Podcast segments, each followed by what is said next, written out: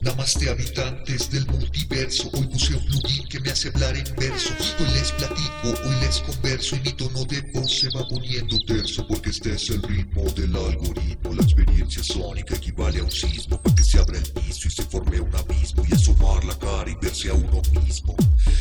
Es una pose de yoga, una disciplina antigua que lleva años en boga, una práctica galáctica que corta las sogas, donde el aire que respiras sana como una droga, en tu cuerpo en movimiento y por ahí te desfogas, y por ahí no te ahogas. Por ahí se siente que si hay corriente cada afluente el mismo y diferente, no hay que estar dispuesto a ser un creyente para vivir la gran, enorme, la imponente experiencia de Dios en el sol del poniente. Somos uno solo y estamos inmersos dentro de un mar infinito iguales, parecidos y diversos, benévolos, neutrales y perversos, espárragos y cóncavos convexos, con un millón de sexos.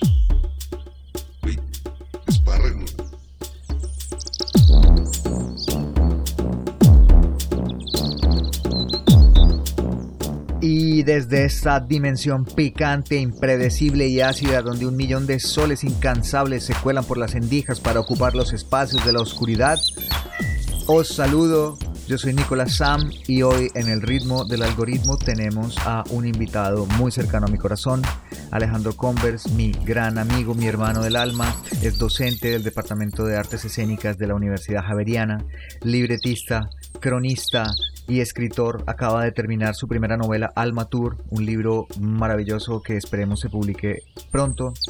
Alejandro practica yoga hace 20 años en los que ha estudiado distintos estilos. Se certificó como profesor en 2013, año en el que conoció la somática, que es el estudio en primera persona del cuerpo vivo en movimiento.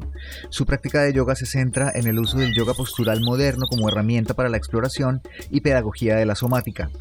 Además de todo esto, Alejandro y yo tenemos una banda llamada Sudaka, eh, inactiva desde hace varios años. eh, y durante esos años Alejandro ha estado grabando su disco eh, solista. Son unas canciones muy hermosas eh, que, bueno, espero que tengan la oportunidad de escuchar. Por lo pronto pueden buscar en cualquier plataforma Sudaka para eh, oír la música que hacemos eh, eh, este señor y yo. ¿Aló? Buenos días, amigo Alejandro. Em, pues, y, y vamos a hablar del yoga, Sí, ¿qué es el yoga? Una práctica em, que se hace en Occidente muy extraña, sincrética, que tiene unas conexiones con la India, pero que es absolutamente rara y, y es un sistema cuerpo-mente. ¿Sí? Ok. Eso es como... Pero mm, si digamos, ya, ya empezamos el podcast. Sí, sí, Ay, no, ya no, empezamos. no, no, no, no, no. Un momento, no me había concentrado yo todavía. No, porque es que el lío del yoga realmente si uno va a hablar y es, claro, si la primera pregunta es ¿qué es el yoga? Pues el yoga es un montón de cosas, pero lo que yo le puedo contar es como una experiencia con el yoga, ¿sí? Mi experiencia con el yoga, porque en últimas es una práctica y yo puedo hablar de la práctica que yo he tenido, pero la práctica de yoga que tiene cada persona es absolutamente diferente. Y por yoga yo me estoy refiriendo a una práctica postural eh, que si bien tiene conexiones con una de las seis ramas de la filosofía hindú, que son Samkhya Yoga y otras cuatro, y eh, además de eso, digamos, está el Hatha Yoga en particular también de la India, que es ese yoga postural del esfuerzo físico.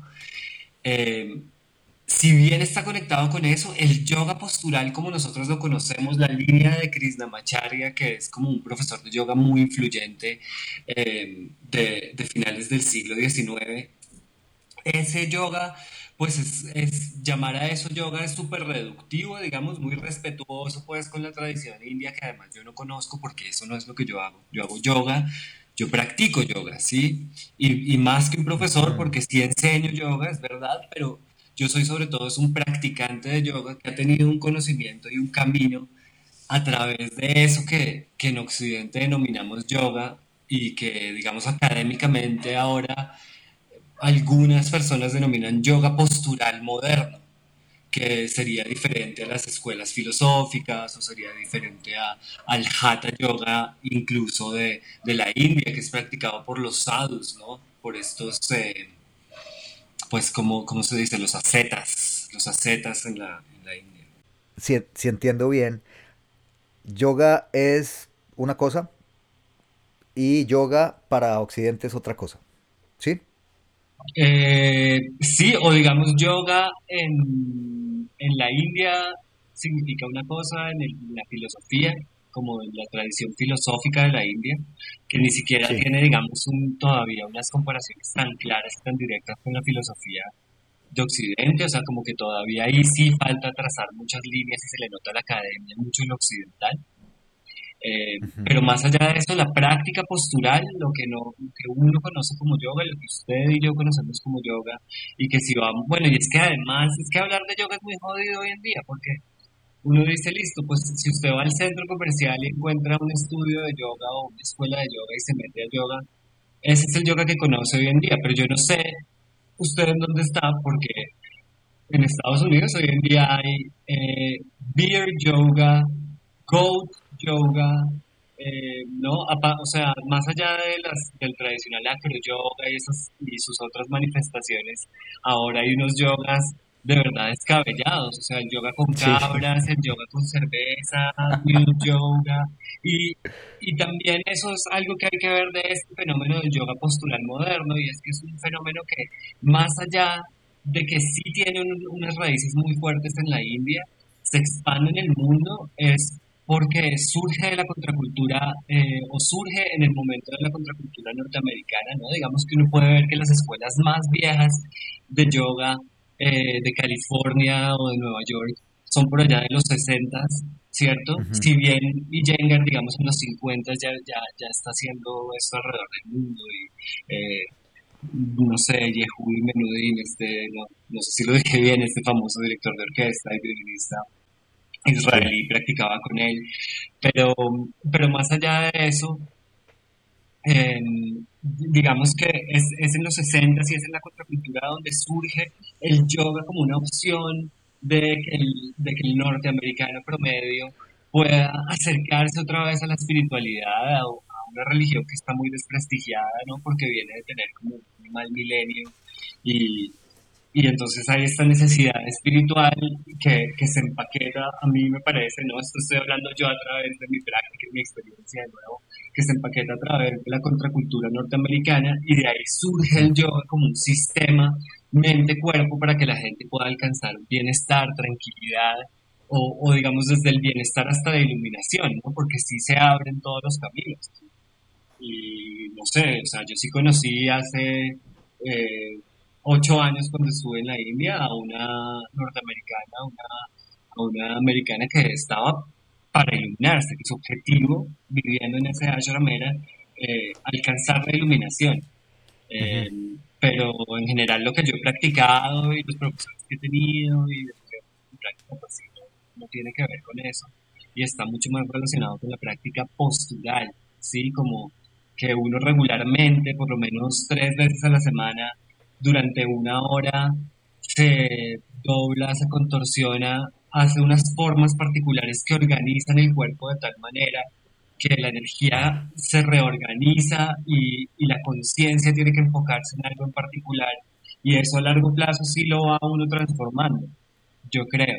Y pues el entrenamiento y el estudio regular de eso, que por supuesto está conectado con todas estas corrientes de la India y con una filosofía de la India muy grande en la que podríamos ir en, pues, esa dirección y hablar más o menos. Yo no soy un experto en eso para nada, sino que hablaría de nuevo de mi experiencia. Eh, sí, ya se me olvidó la pregunta. no, pues eh, era, seguíamos en, qué es yoga, creo yo, pero usted me acaba de contestar también para qué sirve eh, con lo último que me dijo. Eso es bien interesante porque creo que como, lo, como probablemente estoy familiarizado con la idea, pero mi intención, o sea, como que entiendo claramente, pero mi intención es de pronto desmenuzárselo a, a, la gente que no ha practicado yoga, a la gente que, mucha gente me dice, yo trabajo con gente muy joven, mucha gente en, sus 20 me dice, ay, yo soy muy malo para hacer yoga, eh, yo no tengo paciencia para hacer yoga, ¿me entiende? Y hay un montón de como de prejuicios, incluso en una, en una juventud que tiene al, alcance tanta, tanta información, incluso de, de de prácticas de, de autoconocimiento, de, de, superación personal. Incluso, o sea, el yoga no es una cosa tan ajena culturalmente, pero existen, existen muchos prejuicios, entonces yo quería como de pronto que desmenuzáramos eso que usted me, me acaba de decir, como las posturas y lo que eso hace a, en el plazo inmediato y a, y a mediano y a largo plazo en uno, o sea, ¿para qué sirve hacer yoga? Bien, em, sirve para la salud. Es parte como de un sistema de preparar el cuerpo y que el cuerpo esté bien, em, digamos, armónico. Em, y en ese sentido, hace parte de, la forma de ver la vida y de cómo uno, uno se relaciona con este con esto que es uno, ¿no? Es un problema también de la conciencia.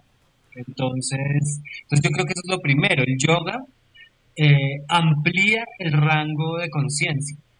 Y eso al principio le suena a uno muy New Age, como usted decía, como esto es parte de, los prejuicios que hay en las nuevas generaciones. Y, y pues eso es, eso es otro tema, ¿no? De eso podemos hablar.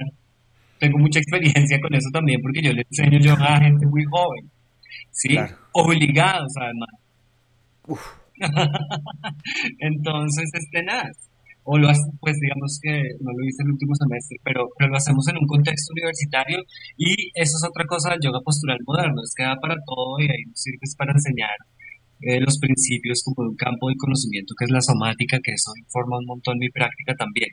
Pero voy a volver a, la pregunta original de para qué sirve el yoga. Entonces lo primero es que amplía el rango de la conciencia, es que eso se conecta con la somática. Entonces, si uno le dice, ah, pero ¿qué es la conciencia y el problema de la conciencia? Y entonces el, el problema duro de la conciencia, eh, entonces, cuando uno le dicen ampliar la conciencia, uno dice, no, pero este man está hablándome de uno, como, oh, la conciencia, ¿qué es la conciencia, no? Eh, ¿Qué tiene conciencia? Solo los seres vivos tienen conciencia, solo los seres que, vivos que tienen movimiento y sistema nervioso central tienen conciencia. Eh, las cosas tienen conciencia. Y, y pues si bien este es un problema, que es un problema filosófico, en términos de práctica es más como si usted em, quiere buscar una respuesta a qué es la conciencia, no desde la filosofía fenomenológicamente, sino desde la somática, es decir, desde eh, la experiencia en primera persona de las personas, entonces, ahí un poco la teoría es la conciencia, es su rango de funciones sensomotrices que eh, usted controla voluntariamente. ¿Sí? O que han hecho parte de su voluntario y que fueron aprendidas y de pronto ahora son reflejos. Entonces, en ese sentido, el desarrollo del movimiento es como uno de los mayores actos de conciencia que puede hacer un ser humano, y lo es. ¿sí? Si usted ve a un niño aprender a caminar y aprender a moverse, eso es una exploración del mundo que, que del mundo de la conciencia y lo que significa para usted la realidad, que es muy probable que nunca vuelva a ocurrir. ¿sí? Claro. Claro. Em, entonces, cuando usted practica yoga, practica una serie de ejercicios, de secuencias que piensan el cuerpo sistémicamente, ¿sí? que saben que el cuerpo está conectado todo, que no se trata de aislar eh, y volver fuertes los bíceps y volver fuerte el abdomen, no se piensa tan aisladamente, sino que se piensa más como nada, cuáles son las cadenas y cómo se puede extender a través de esas cadenas y luego eso lo informa un pensamiento mágico, místico, eh, pues de la India y de los dioses y de sus tradiciones y de lo que significa entonces el saludo al sol, por ejemplo, que es un, que es un ejercicio, pero también es como un acto de adoración en el que implica el corazón, porque usted lo está saludando al sol, que es uno de estos seres supremos. Eso se le, se le pone ahí también en la práctica. Y todo esto eh, empieza a determinar las posturas, las formas que usted hace en el yoga. Eso además está envuelto en un sistema que, em, digamos, analizado desde Occidente, es un ritual, ¿sí? Está enmarcado dentro de un ritual. Usted va a un lugar específico, eh, se sienta de una situación particular, el lugar tiene una decoración específica, tiene una música, mm, tiene como toda mm. una dramaturgia, si usted quiere pensarlo de esa manera, mm. ¿sí? Y, y usted al entrar a ese lugar como que tiene por el, por el espacio y por su intención eh, una transformación que lo lleva a un lugar liminal, ¿cierto? A un lugar liminoide, un lugar en el que usted está, eh, en el que usted es móvil. Usted no va a ser la misma persona que entró que la misma que salió y casi que usted está comprometido a eso. Como le pasaba a nuestros padres cuando iban a, a o a nuestros abuelos cuando iban a las iglesias. ¿Sí? Digamos que eso es, eso también pues está estudiado, ¿no? Y usted además cumple con estas reglas del ritual, solo que esto pasa por el cuerpo, o sea, el templo realmente sí es el cuerpo porque usted está en movimiento, está sudando, está observando, está siendo dedicado y está siendo, digamos, muy cuidadoso con lo que está ocurriendo en esa práctica. Según lo que le diga su escuela, además, porque pues mil escuelas diferentes le dirán cómo alinearse y cómo hacer esa práctica, pero de cualquier manera va a funcionar eso de enfocar la conciencia específicamente en estos patrones de movimiento. Y cuando usted hace eso repetidamente, la forma de concebirse a usted mismo y de sentirse a usted mismo como persona viva cambia, porque usted está en contacto con ese cuerpo que es usted más, simplemente porque ha entrenado y ha desarrollado esa conciencia. ¿sí? Claro. Yo no puedo explicarlo, digamos, muy bien, eh, conscientemente en qué cambia o qué no cambia, pero yo, porque em, es como, ah, pero entonces lo vuelve a uno más feliz, pues no, no necesariamente. no, sí. Em, ah, pero ¿y entonces usted qué? ¿Usted tiene una mejor intuición? Mm, pues de pronto, pero no sé, a veces no me parece. ¿sí? Es solo que la experiencia de estar vivo se ha hecho más amplia. ¿Sí? Claro. Pero se supone que eso a mí me debería, digamos, si yo fuera un tradicionalista del yoga, y esa es la otra que yo tengo que decir así de frente en este podcast, ya que me invitó a ustedes, yo soy un muy mal yogi, o sea, si bien yo llevo 20 años practicando, para el estándar del yogi contemporáneo, que es un man que es vegetariano, que practica seis veces a la semana, que no sé, pesa 40 kilos, em, estudia filosofía de la India, eh, no toma trago, pues no, o sea, yo tengo es una práctica y yo no la voy a abandonar nunca porque a mí me encanta el yoga y porque yo también le ofrezco ese color al yoga, o sea, porque si hay unos locos que pueden traer Go Yoga, pues yo soy el yoga. Em, claro. Sí. Es que esa, era otra de, de, mis preguntas y también creo que lo, lo avancé ahorita, lo, como que dije algo al respecto y es, ¿uno, uno puede ser malo haciendo yoga? Eh, esa es una excelente pregunta. Pues yo creo que uno puede, uno no, uno no puede ser malo haciendo yoga. Lo que pasa es que uno se puede hacer daño haciendo yoga. Eso sí puede pasar. Y por eso hay que tener cuidado. Sí, y por eso, eh, por ejemplo, si uno practica durante mucho tiempo con mala alineación, de pronto puede lastimarse, ¿sí? Y a eso sí hay que ponerle atención y ahí hay que mirar, pero más allá de eso, como no, es que yo no practico yoga porque ah, yo no soy elástico, es como pues, hermano, no sé, o sea, moverse es un privilegio, ¿sí? Es como tomar la decisión de no moverse por cualquier razón es limitante. ¿Sí? Yo puedo entender que a usted le parezca que es aburrido y que esta cosa hindú y que canten Om y que pongan una música y New Age y listo. Pues eso yo puedo entender que no conecte, que usted no, no conecte con eso y a mí alguien me puede decir, no, yo es que cuando yo corro y a pesas tengo una experiencia consciente de mí mismo todo el poder, ¿no? Y además hay muchos métodos occidentales realmente de, experiencia eh, mente-cuerpo, como el método Feldenkrais, como la técnica Alexander, que en últimas están recorriendo este camino del yoga. Eh, lo que pasa es que a mí me llegó ese y yo conecté con él y me parece que tiene una cosa que es muy bella y es que usted puede aprender y practicar solo con mucha facilidad. O sea, como que es un método simple eh, que usted puede hacer con regularidad. Me consta. Sí, y que si se hace con regularidad le da resultados, ¿sí? Lo cambia, lo transforma. Mm. Eh, es que, perdón, mi pregunta acerca de para qué sirve viene de a algo que leí hace poco de mm, un monje eh, que se llama Chogyam Trumpa Rinpoche. Y es, pues es un tipo fascinante y es casi que el origen de muchas escuelas de meditación aquí en Estados Unidos. Eh, y él dice, tiene un concepto muy lindo que se llama Basic Sanity, como la, sanidad básica, que suena como algo como, como institucional, pero eh, para él es el entendimiento sin ego, sin esperanza y sin miedo.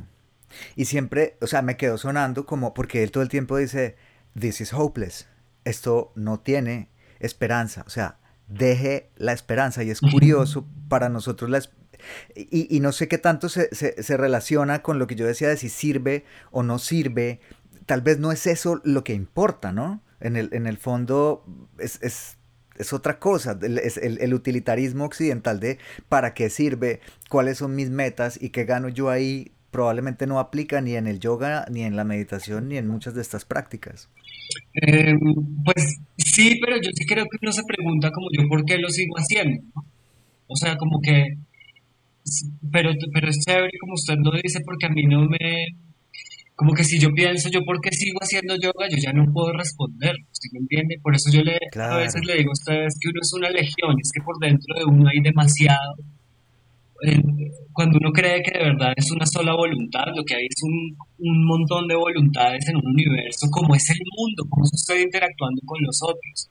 O es que, ¿qué? O es que la, la humanidad toma la decisión de acabar con el planeta así conscientemente como humanidad conscientemente. No, no, ¿cierto? Es un fenómeno que ocurre con la interacción de un montón de conciencias. Usted es igualito. Y así se replica en todas las direcciones, porque esa es una de las cosas que usted aprende practicando yoga, y es como es arriba, es abajo, como es en un lado, es en el otro, como que usted, el, el cuerpo se vuelve el laboratorio, o sea, el yoga es todo materialista, ¿sí? En ese sentido, por eso la conexión cántrica y lo sensual, y uno, porque es como cuando usted empieza a explorarse usted mismo, usted ahí ve la realidad, ahí siente eh, de manera encarnada cómo es estar vivo y entiende que eso de que usted es una sola cosa no aplica del todo. No aplica, porque sí, por ejemplo, solo la idea, solo un, un hecho fisiológico, que el cerebro está dividido en dos mitades, que están unidas o separadas, depende cómo lo vea uno, por una membrana. Hay, hay casos neurológicos de personas en las que esa membrana es más gruesa y hace como un callo y cada mitad de ese cerebro se comporta como un cerebro independiente, se comporta como una persona distinta. Sí, eso lo hacen también eh, en tratamiento para epilepsia. Yo creo que yo leí eso alguna vez en un libro de Carl Sagan o algo así. Sería, sería Oliver Sacks. Eh, y, recuerdo eso, ¿no? Que pero también, qué pena este desvío que va a tomar, pero es que recordé, toman, yo dando clases alguna vez, dando una clase a una, y estaba dando clase a una mujer costarricense eh, súper linda, con una práctica divina. Eh, y yo le dije algo así como, no, el balance entre un hemisferio y el otro hemisferio. Y ella me dice, ah, tú crees en eso, ¿no? Como lo de los hemisferios. Y yo, ¿cómo así que yo creo? Ah. Y él me dice, ah, no, es que yo solo tengo un hemisferio, nunca se me desarrolló un hemisferio, solo que se dieron cuenta tardísimo en mi vida cuando yo ya tenía como 35 años, entonces yo viví una vida normal como si nunca nadie hubiera creído y una vez que me tuvieron que hacer un tag para algo veían y dijeron, no, ella tiene una masa y luego como que hicieron un, corte así de, por franjas y vieron que no, que lo que había era medio, medio coco vacío. No. Espectacular, ¿no? ¡Wow!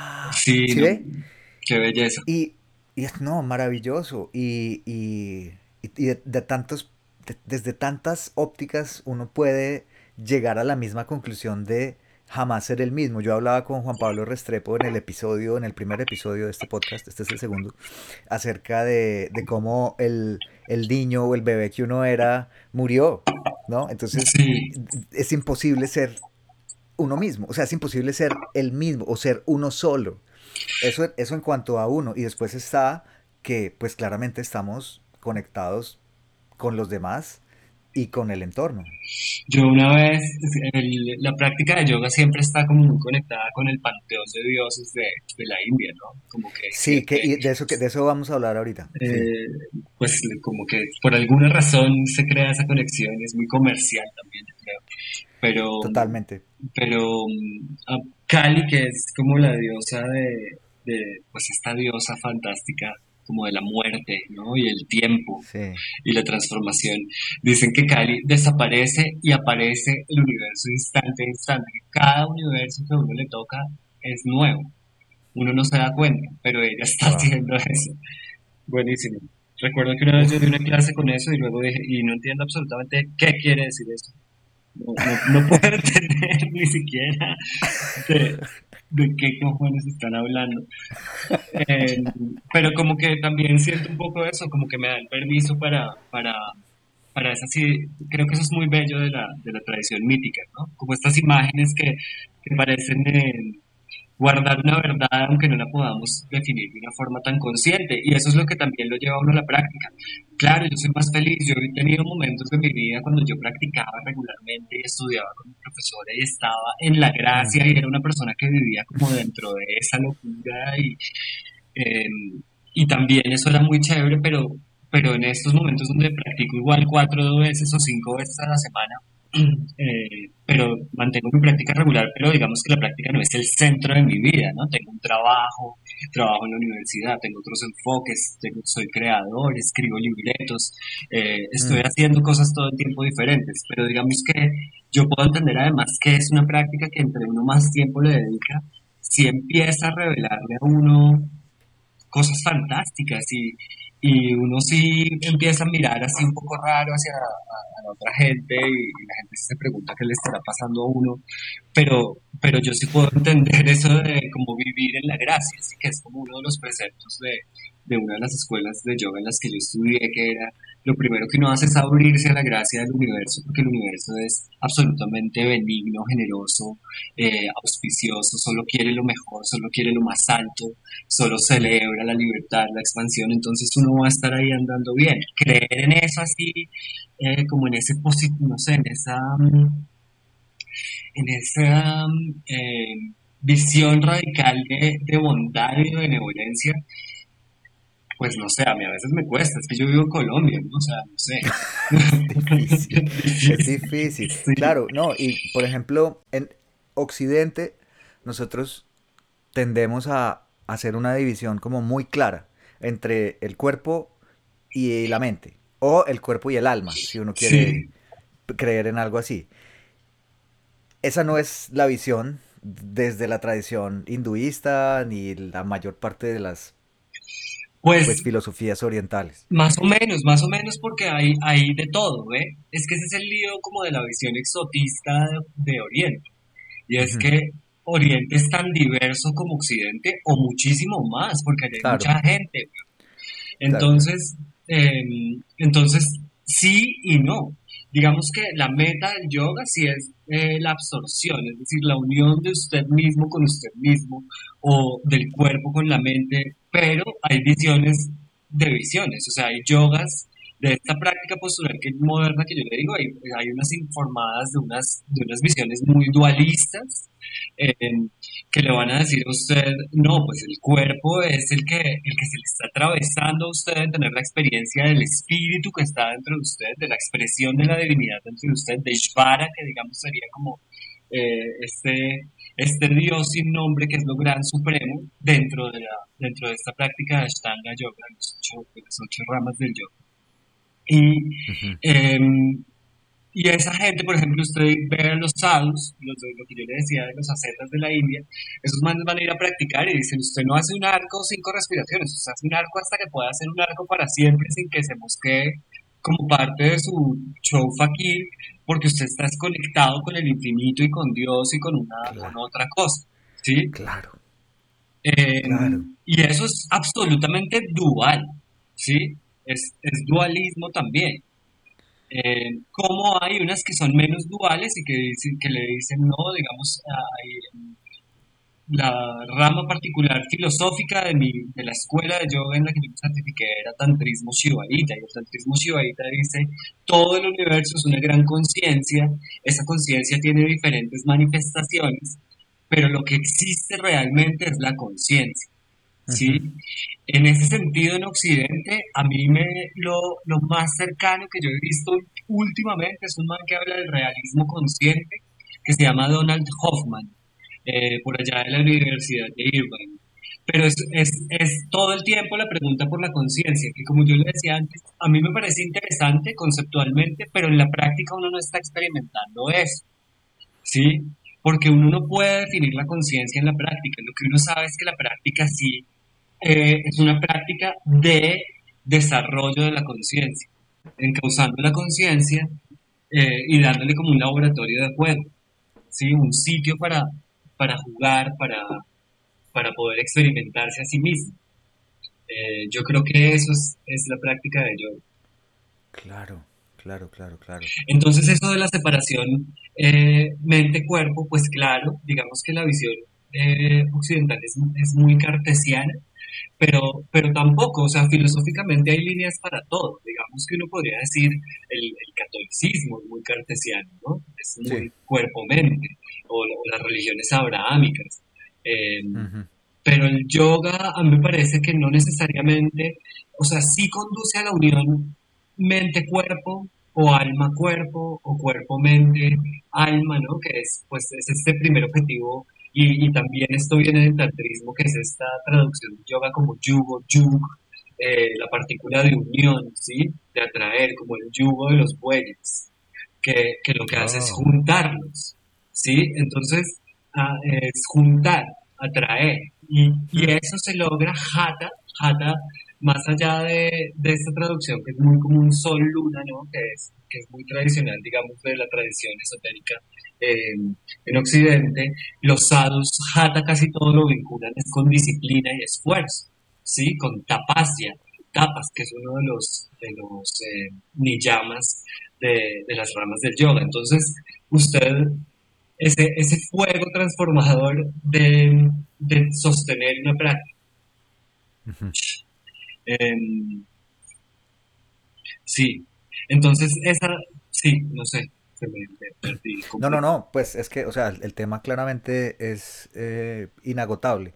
Pero em, otra cosa que de pronto, y usted, usted lo dijo ahorita, que de pronto puede generar em, algo de resistencia a, explorar más acerca del yoga, es la percepción de que hay religión. que hay como algo devocional ahí que tal vez no va con todas las personas.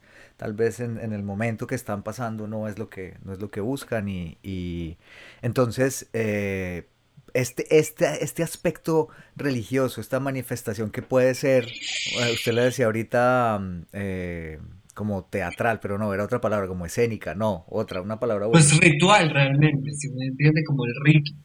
Eh, establecer un ritual, pasar por un lugar que es diferente, extra cotidiano. Es básicamente eso, es que para mí es narrativa, si me entiendes, simplemente que usted pueda entrar a un lugar que es extra cotidiano, que es extraordinario, en el que pasan cosas extraordinarias.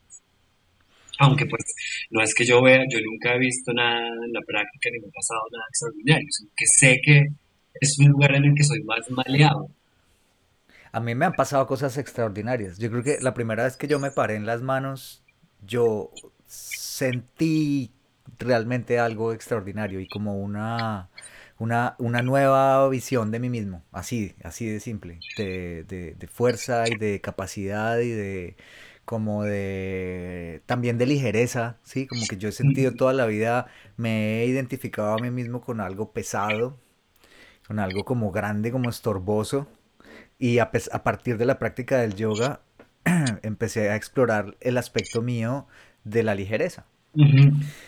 Pero, o sea, me doy cuenta de que logré armar unas, una, estructura interna que se activa de una, como que las conexiones neuronales, todas las, sensaciones y hace muchos meses no sentía, después de una práctica de Vinyasa Flow, al día siguiente que me dolía todo, todo.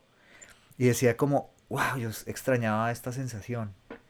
Hice de todo, o sea, moví todo, todo, todos los músculos del cuerpo, la locura. Sí, eso, eso es lo que yo creo que es como muy atractivo del yoga como práctica, ¿sí? Y es la posibilidad de mover eh, y de acceder a lugares que uno normalmente no haría porque uno no, configuraría el cuerpo de una manera tan absolutamente eh, inusual, por decirlo de la forma más generosa, ¿cierto? Claro.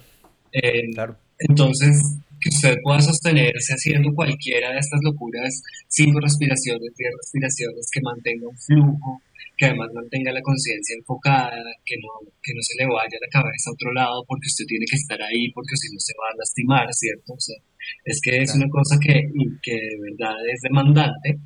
Eh, como práctica yo creo que eso es muy bueno y creo que implica una transformación. Eh, lo que yo decía es no, y estoy de acuerdo con eso totalmente, o sea, uno pasa, de hecho, yo no paro de practicar y de practicar para enseñarle a jóvenes. ¿sí? y esos jóvenes, la mitad, así como hay gente que está buscando ampliar su rango de movimiento, como lograr cada vez conectarse más con su cuerpo, como, como lo que yo identificaría que me pasó a mí cuando yo era joven, porque pues, yo tampoco era, o sea, yo no, nunca fui una lumbrera del movimiento, que es lo que me parece que hacía que el yoga fuera muy ajeno. Cuando yo empecé a practicar yoga en los noventas, ¿cierto? Eh, en los noventas la gente que hacía yoga era sobre todo mujeres, aunque los profesores muchos eran hombres, es que eso siempre es así, es raíz. Qué loco. Qué eh, loco. Yo no sé si es por esto del sistema de gurús que me parece horrible. Uy, no, es que ese eh, es otro tema que no sé si debemos tocar ahora, pero, pero, pero de pronto yo sí quisiera hablar más adelante de la figura del, del gurú. Mm. Ah, y otra cosa, un comentario así editorial. Eh, la audiencia de este podcast hasta el momento es un 82% mujeres. ¡Wow! Increíble, buenísimo. Entonces de pronto sí tocaría hablar de eso un poco para que, para que, porque es terrible lo que han hecho, lo que ha hecho ese sistema de gurús por la práctica de yoga. Ahora hay muchas profesoras mujeres, cada vez hay más profesoras mujeres, y de hecho mi profesora principal, de la que yo siempre tengo que hablar, que es Benita Galvan, que ahora tiene su escuela de yoga en Irlanda, y es Celtic Yoga, porque en serio el yoga es como esta gran sombrilla es yoga céltico. Eh, ella pues es, es, una mujer y es, me enseñó mucho como acerca de eso, o sea, también la práctica de yoga eh, y el Shiva bailarín, el Shiva Nataraya, que es el Shiva que hace la práctica de yoga, es muy andrógino, ¿cierto? Como que uno ve este icono eh, que es este que está en CERN, sí, claro, el, el, Shiva creador con los seis brazos y exacto, parado en una pierna. Cuatro brazos. Y ah, cuatro, cuatro. El tambarudo, el tambor que hace como el sonido de la creación en mi mano y la llama que tiene la destrucción en la otra mano y con las letras que representan el alfabeto. Eh, él es muy andrógeno, ¿sí? Como que también se trata, uno está todo el tiempo, el yoga, yo no sé por qué tiene esos como objetivos de balancear todo el tiempo, ¿no? De balancear las energías, de balancear los cinco elementos dentro de uno, el masculino y el femenino, eh, el hemisferio izquierdo y el hemisferio derecho, el anterior y el posterior, entonces la postura y la contrapostura, la simetría en la práctica. Hay una cosa ahí, y pues el, sol y la luna, la noche y el día.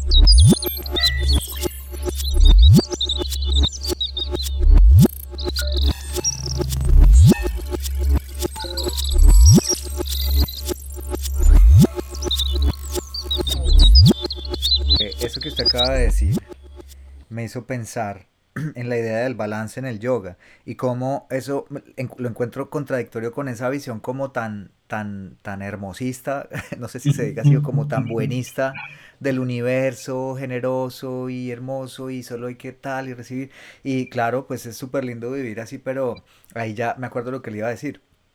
Eh, Swami Vivekananda dice en Karma Yoga que pues hay que, hay que actuar bien, ¿no? Hay que, hay que tratar de ayudar.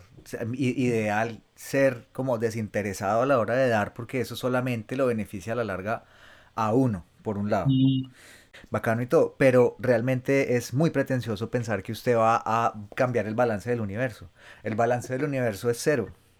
Porque para que exista el bien tiene que existir el mal y para que existan los hombres santos, sabios e iluminados tiene que existir gente pues abyecta y, maligna. Eh, gente que actúa por puro egoísmo, gente que actúa, hace el mal solo por hacer el mal, que es como según él la manifestación más baja del ser. después viene el que hace el mal para ganar algo, como pues tantos que conocemos en, la política. Eh, pero pero es eso, entonces como que me, encuentro contradictorio esa visión de un, un universo eh, bueno eh, con un concepto que incluye tan fuertemente la idea de balance como que la, el, el, ¿cómo se dice? El sum zero total del universo es cero. Sí. Eso yo, yo, em, primero, esa es claro, esa es como la gran lucha con la visión como bondado, intrínsecamente bondadosa del universo, ¿no? Como yo por eso pensaba un poquito más, me, me gusta esta idea del realismo consciente, que, lo que presenta es la realidad, como lo que dice es todo es conciencia y lo que usted ve como realidad es realmente una expresión de esa conciencia, pero es solo una interfase, es como un sistema operativo y está tan lejano de la realidad como lo que usted cree que ve, ¿sí? como que usted ve al espejo y usted dice, usted viendo el espejo no puede ver su dolor de cabeza, ¿sí? puede tener un dolor de cabeza horrible y en el espejo nunca lo va a poder ver, y eso no lo hace menos real. Es decir, pensar que lo que vemos o que lo que escuchamos o que lo que nuestra interfase que nos da de la realidad es la realidad, es realmente ridículo porque tenemos, es como digamos un sistema que nos hace bastante aptos para esta realidad que tenemos, pero por ejemplo la langosta mantis ve otra cosa, ve otra realidad que es mil veces más compleja que la nuestra porque ve en un rango del infrarrojo Es Exacto. Mil cosas más. Entonces, eh, eso es lo, como lo, lo primero que yo pienso como de la conciencia, ¿cierto? Como la, la intrínsecamente uno pensar que, que, todo es bueno, que hay una bondad enorme, que, que todo se está desarrollando, tendría que, que, implicar un universo que es consciente de sí mismo y que está como implicado en una bondad, en, ser bondadoso desde una perspectiva bastante ética o bastante moral, que es lo que, digamos, Christopher Wallace denomina monismo teísta. Sí, y, esa es la visión del, de realmente del Tantra, ¿no? El Tantra dice, es una sola conciencia, pero esa sola conciencia es consciente de sí misma y está implicada en su desarrollo y quiere lo mejor, ¿sí? Quiere ir hacia su mayor expresión. Y ustedes menos que una mota de polvo, menos que un átomo dentro de esa conciencia, pero usted es esa conciencia, ¿no? y el tanto dice, usted, y entonces está lo que usted decía de la agencia, ¿no? Como pensar que, que decía Zombie canal, pues, pensar que usted puede tender al bien o el mal, a pesar de que esté este precepto moral de que pues yo tengo que hacer el bien, pues su agencia va a ser mínima. El Tantra le dice, no, porque este, usted es el, el universo dentro de, esa, dentro de ese mínimo partícula y ahí se puede definir todo y de ahí puede surgir la nueva realidad. Entonces, usted no puede saber su nivel de agencia y en ese tipo de creencias. Yo no, yo cada vez estoy más lejano a pensar, a creer en eso, como en que el universo tiene esa agencia sobre sí mismo. Eh, porque pienso que en últimas la pregunta sigue siendo la pregunta de siempre, es una pregunta del ser humano, que es la pregunta por el libre albedrío, porque yo soy el universo, ¿no? Es como si el universo y yo mismo puedo tener esa, esa agencia sobre, sobre mí mismo, porque de verdad es que, o sea, si yo pienso en mi vida, lo que yo he decidido y lo que yo he sido y lo que he decidido conscientemente y lo que se ha cocinado allá en un lugar que se llama el inconsciente, que es imposible de definir, pues mm. Creo que va a ser mucho más grande. Eh, y pues, no sé, yo no he ido a terapia, pero pero la gente que va a terapia puede, puede seguramente decir que es allá donde uno hace la mitad de la vida, ¿no? como en ese lugar. Eh, que uno no decide, que no hace parte de su voluntad, que no hace parte de su conciencia. Entonces, eh, yo creo en, el valor de, de, la práctica de ampliar la conciencia. Eh, creo que hay que, si bien no creo en una visión de que el universo esté comprometido sobre sí mismo y haya una visión de bondad intrínseca o no. Lo que sí creo es que hay karma eh, y hay dharma, ¿sí? O sea, usted mm. tiene por, su, por el lugar en donde nació y como está rodeado y en donde lo puso este, a estar infinito, eso implica un rol. Usted ya viene con un rol. Entonces, reconocer ese rol, eso es dharma, esa es la responsabilidad, es lo que usted es.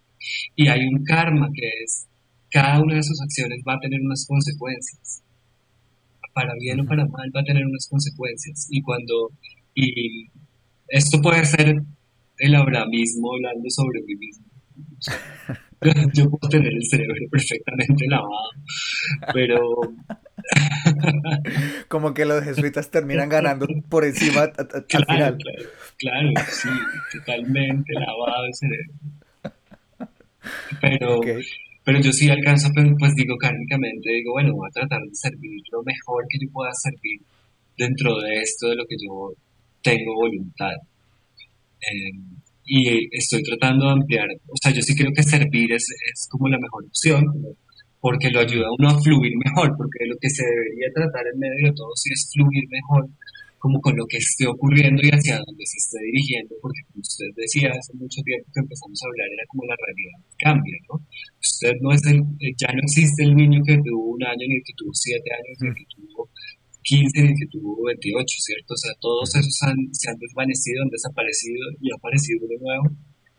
Y el, el nivel de adaptación sí tiene que ser ese, ¿cierto? O sea, por lo que pasa es que hay gente que se lo toma absolutamente literal. Los sábados dicen, pues, entonces voy a disciplinar esto, ¿no? sé por qué hoy estoy obsesionado, no es una conversación, pero digo, mm, no, pues estos manes deciden vivir allá, pues también porque es que el Hatha Yoga, es que es muy chistoso que esto que nos gusta a nosotros, aunque no, yo no soy una autoridad en yoga, ¿no? yo estoy hablando desde mi práctica, es como que esto que nos gusta de la práctica postural tiene esa misma visión bastante, por eso yo le decía, bastante dualista, de esa gente, porque es que, que usted decida, no, yo me voy a entregar a, al universo literalmente y voy a cargar una coca en la que me echan la comida y me voy a, voy a en calzoncillos y me voy a poner una cortina, no, no, y tengo la visión absolutamente clara de que el universo me va a sostener y voy a dejar un brazo arriba y por dejar ese brazo arriba pues mi fe está absolutamente, eh, digamos, materializada y todo va a venir. ¿Sí? Y eso se ve muy lejano y se ve muy primitivo, pero cuando yo me pongo a hacer arcos y me pongo a hacer ya no sasana y parada de cabeza y parada de manos y cuánta locura, porque obvio, eso que usted dice, poder separar de manos es una cosa increíble y poder hacer un balance de manos y poder ser uno, como de repente deleitarse en, lo que puede hacer este cuerpo que uno decía, yo no sabía que era tan maravilloso esto que yo tenía. Sí, porque mi educación no fue así de buena, a mí no me dijeron explorar su cuerpo. No, de eh, hecho, todo lo contrario. No, exacto, pues exacto, más bien o vaya, juegue voleibol a ver quién gana más y quién es mejor y quién puede llegar más lejos, ¿sí? Eh, porque obvio de eso se trata más esta cultura. Entonces, yo sí creo que hay, una, hay un camino en la práctica de que es muy positivo. Entonces, la, la capacidad de agencia que uno tiene con el universo es, es realmente mínima. O sea, uno, uno no puede hacer mucho, pero puede controlar lo que hace con su cuerpo. Y de eso se trata la práctica de Hatha Yoga. Ahí lo que pasa es que yo sí creo que tiene una cosa muy, el yoga es difícil, el yoga cuesta. Y por eso al principio lo que, lo, que, lo que más, y además nosotros somos unos obsesivos con la forma. ¿Sí? Mm. Y la práctica de yoga, de hecho, viene obsesionada con la forma. O sea, claro. uno ve el Lighton Yoga de, de y él está doblado en todas las direcciones posibles, ¿sí? Como un mm. sadhu, tal como lo que él estaba diciendo, él está doblado en todas las direcciones, no tiene ningún, ningún problema, eh, implica una movilidad increíble y yo a veces pienso, bueno, ¿y esto cómo nos sirve a nosotros, presidente? ¿no? ¿Y cómo me sirve a mí? O sea, yo podría llegar allá, hay un camino, claro, ¿cierto? Y, y de hecho, bueno, el mismo Iyengar, el camino de Iyengar, de hecho, su práctica es antes con props y como respetando mucho la alineación del cuerpo. Eh, en todo caso, lo que se trata es de ampliar esa visión que, que uno tiene de uno mismo, porque eso sí se puede cambiar, ¿sí? Mientras que las circunstancias externas más o menos se pueden cambiar y de todas formas le implica a usted mucha aceptación, porque yo no sé, yo no conozco cómo sería yo en las circunstancias habiendo nacido como Iyengar con enfermedades en, la India, siendo sobrino de Krishnamacharya y, y no, mi único camino para solucionar cualquier problema de salud era el camino del yoga, que era un camino devocional, además conectado con una en una cosa que usted, como bien dice, para ellos, sobre todo en, la India, era muy religiosa. Y él se sana de todo esto y no solo se sana de todo esto, sino vuelve una autoridad de esto, lo convierte en una ciencia, lo, lo lleva a través de todo el mundo. Entonces es una cosa que, que le, que le funciona completamente. Pero si yo, yo en esas circunstancias, yo no sé si yo me habría podido doblar como se dobló en 300 millones de partes. Y si yo tuviera la voluntad, lo que sí sé es que en estas circunstancias que yo tengo, en este Dharma, no tengo esa voluntad tampoco.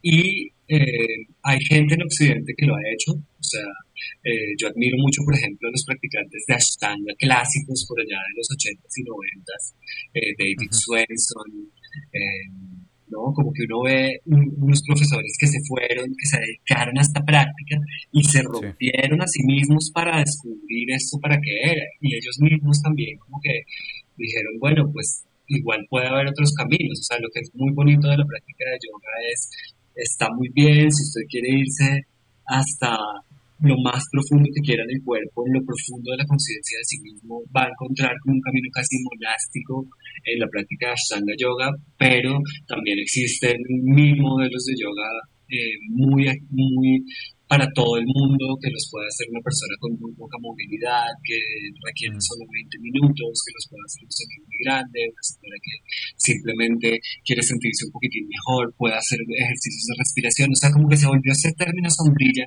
para un montón de, de, de bondad y de servicio en ese sentido en el mundo. Eh, que yo creo que de otra manera no, no habría ocurrido. Entonces yo creo que, que está bien, que esta práctica de exploración mismo sí termina teniendo una agencia en el mundo. O sea, cada, yo sí creo que cada segundo que le dedique usted a su práctica está alimentando algo, una transformación muy hermosa en el mundo, porque está motivando esa conciencia de la gente de este aparato interplanetario que es usted mismo y que le recuerda que usted es tierra, que usted está conectado con esto directamente. Y eso es importante. Muy, muy importante. Ojalá fuera más, es que, o sea, no, digo popular porque es, muy popular. Pienso que debería ser es como casi que a nivel de, de, los colegios, ¿no? Como de la educación pública, de la, de la primera infancia. sí, pero, pero vea que ese es el modelo de desarrollo muy occidental em, que nosotros tenemos por, por donde, donde venimos, que decimos esta práctica debería eh, hacerla todo el mundo, le sirve a todo el mundo, vamos a ponerla en los colegios. Y a mí eso me parece súper bello y, de hecho eh, yo, soy un programa de entrenamiento que el voluntariado de ellos es con niños en adopción, entonces estos niños que están en un lugar pues tienen prácticas de yoga y eso me parece que está muy bien, ¿sí? Em, pero yo creo que la práctica va a crecer, tiene que crecer en sí misma eh, con, la gente buscándolo. Claro. O sea, yo creo que lo que hizo que la práctica de yoga fuera muy especial era precisamente eso, que la gente la buscaba. O sea, yo no, a mí no me dijeron que, que a mí me parece a veces aterrador y yo por eso le decía, yo le enseño, yo enseño en la universidad y yo les digo, listo, yo necesito que ustedes, como ustedes van a ser actores y bailarines, amplíen el rango de conciencia que tienen de su cuerpo, de ustedes mismos en actividad, de su cuerpo-mente, ¿cierto? Porque ese es su instrumento, es con lo que ustedes van a trabajar, entonces vamos a sostener una práctica de yoga, porque el yoga está comprobado que sirve para esto. Y igual vamos a hacer otras cosas, ¿no? No es lo único que se hace, digamos, en este contexto particular. Pero para que eso funcione, me toca, por ejemplo, coger esa práctica de yoga y despojarla de cualquier religiosidad, no cantar aún, no, no, no, eh, eh, no sé, Hanuman saltando para llegar a Sri Lanka y no poner a, al Shiva Nataraya. Y sí, como eso yo lo puedo hacer de pronto más adelante con estudiantes más grandes que buscan la práctica, que quieren la práctica. ¿Sí? Entonces ellos en la práctica ven un contexto y ya eso les alimenta la práctica, pero si yo lo hago al principio con gente que no lo quiere, necesariamente lo que va a hacer es alienar, ¿cierto? Claro, claro. Y lo que funciona de la práctica es realmente movimiento consciente, ¿sí? Que uno se mueva con un movimiento, con una intención, con el corazón puesto, con una concepción de el individuo como un sistema integrado que además tiene unas capas que, que son sutiles, que son invisibles, que no se pueden ver, pero no por eso no están ahí, ¿sí? Que, que va muy en contra de nuestro modelo también occidental, o sea, pero entonces, no, pues los chakras no se ven necesariamente, pero ¿cómo, cómo podemos relacionarnos con eso? Entonces, yo creo que la gente tiene que buscar ¿sí? Eh, porque yo tengo la experiencia de un poco obligar a, la, a pasar por ahí a, a, los estudiantes o a jóvenes, que muchos algunos también tienen conocimiento por sus familias. Es que el yoga ya es tan común en Occidente como como muchas cosas y, y entonces la, las madres de, y los pero sobre todo las madres de, de las nuevas generaciones eh, practican yoga, ¿cierto? O practicaron yoga en un momento de su vida porque como también usted decía, es una práctica que uno como que em, si no es, digamos, pues en mi caso yo enseño esto, entonces siempre practico, sí, como que yo tengo una obligación por estar siempre practicando. Eh, y además me gusta mucho y, y me mantiene me imagino que soy como un materialista, ¿no? Me mantiene como conectado al cuerpo. Eh, me mantiene muy conectado al cuerpo y eso me alegra. Eh, pero eh, más, más, allá de eso, digamos que, que la gente, yo estaba hablando de, los, de los jóvenes. ¿Está bien tener una, una meta estética del cuerpo? Ah, bueno, esa es, súper bueno. Em, por supuesto que está bien. Yo creo que, de hecho, la cultura del, del yoga em, tiene que ver con el fisiculturismo. ¿Sí? Hay ah. una relación directa con el fisiculturismo. O con, más allá del fisiculturismo, eh, con la cultura del cuerpo y el estudio del cuerpo. Como Pilates o Charles Atlas. Y, y antes de eso hay como una gimna la gimnasia, hay como una gimnasia danesa. Eh, sí, la de los balones. Sí, que tiene, y que uno ve que tiene las posturas como del Guerrero 2, y, o sea, algunas posturas que luego se incluyen en la práctica de yoga. Aunque esto todo el tiempo se está debatiendo y todo el tiempo se está como, como combatiendo. Si me entiende? Como que uno ve, eh, salen papers de una gente y luego de otra gente, eh, y entonces dicen, no, pero es que descubrimos unos grabados del siglo XVII donde se ven unos dibujos que están haciendo Virabhadrasana 2. Entonces, eh, como que la gimnasia danesa, esa teoría ya no vale y tal. Y, y, eso pues es muy interesante, ¿no? También es, es muy chévere. pero más allá de eso, yo creo que, que sí, sí, es, hay una conexión con este entrenamiento del cuerpo. Eh, yo pienso que si lo que uno quiere es tener un cuerpo entrenado y que se vea, eh, digamos, eh, listo para la playa, no es, no es un buen método. O sea, que no. Es verdad, es verdad, porque es que uno, de hecho, em, el yoga es una cosa tan hermosa que le permite a uno tener el estilo de vida que uno quiera, casi. Entonces, em, uno puede tener la práctica y empezar a volverse, por ejemplo, muy flexible o muy fuerte. Y, y, aguantar largas clases y sentirse después perfecto y oxigenado y querer más, pero no necesariamente verse en forma. No, no, no, no lo que usted desarrolla es como una vitalidad, ¿cierto? Y, y, realmente es algo que lo acompaña más en, en su vida diaria y, y claro, usted es una persona fuerte que de pronto tenga mejor postura, ojalá, ¿no? Como que empieza a cultivarse y pues según lo, regular de su práctica, pero, pero si su objetivo es más estético, digamos, yo no diría que está mal hacer yoga, yo creo que está súper bien, pero necesitaría hacer algo más. O sea, lo que yo digo es como el, pues el yoga le va a ofrecer algo buenísimo, pero no le va a sacar un six-pack. O sea, si, si alguien le vende a uno un six-pack con yoga, pues tiene que venir con un sistema de alimentación, como con mil cosas más. Es que esos cuerpos ideales como de, de, la gimnasia son como son sistemas de entrenamiento calórico, de hipertrofia y además como de, de cuenta de calorías y de, son un experimento también ahí corporal que no es necesariamente la vida común, o sea, esto, esto requiere una disciplina increíble.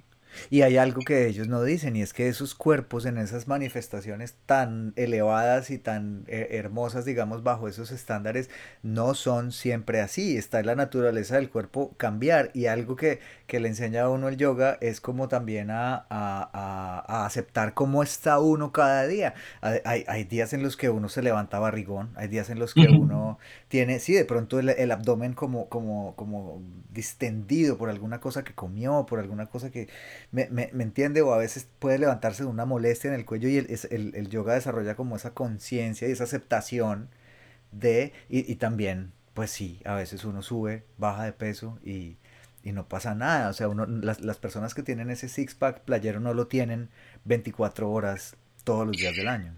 Pues yo creo que no, me parece que es muy complicado lograrlo. Eh, eh, yo creo que inclusive los, los, superhéroes y eso lo hacen solo para las películas, sí. Claro, eh, Y estoy de acuerdo que la práctica de yoga en eso, digamos, es muy comprensiva, pero le revela mucho también, ¿no? O sea, como que le dice a uno, mm, mm, eh, no sé, es diferente practicar si durmió mal, es diferente practicar si comió mucho, lo que usted dice, si no. Eh, sí. La práctica va revelando como como cómo, cómo se está sintiendo uno.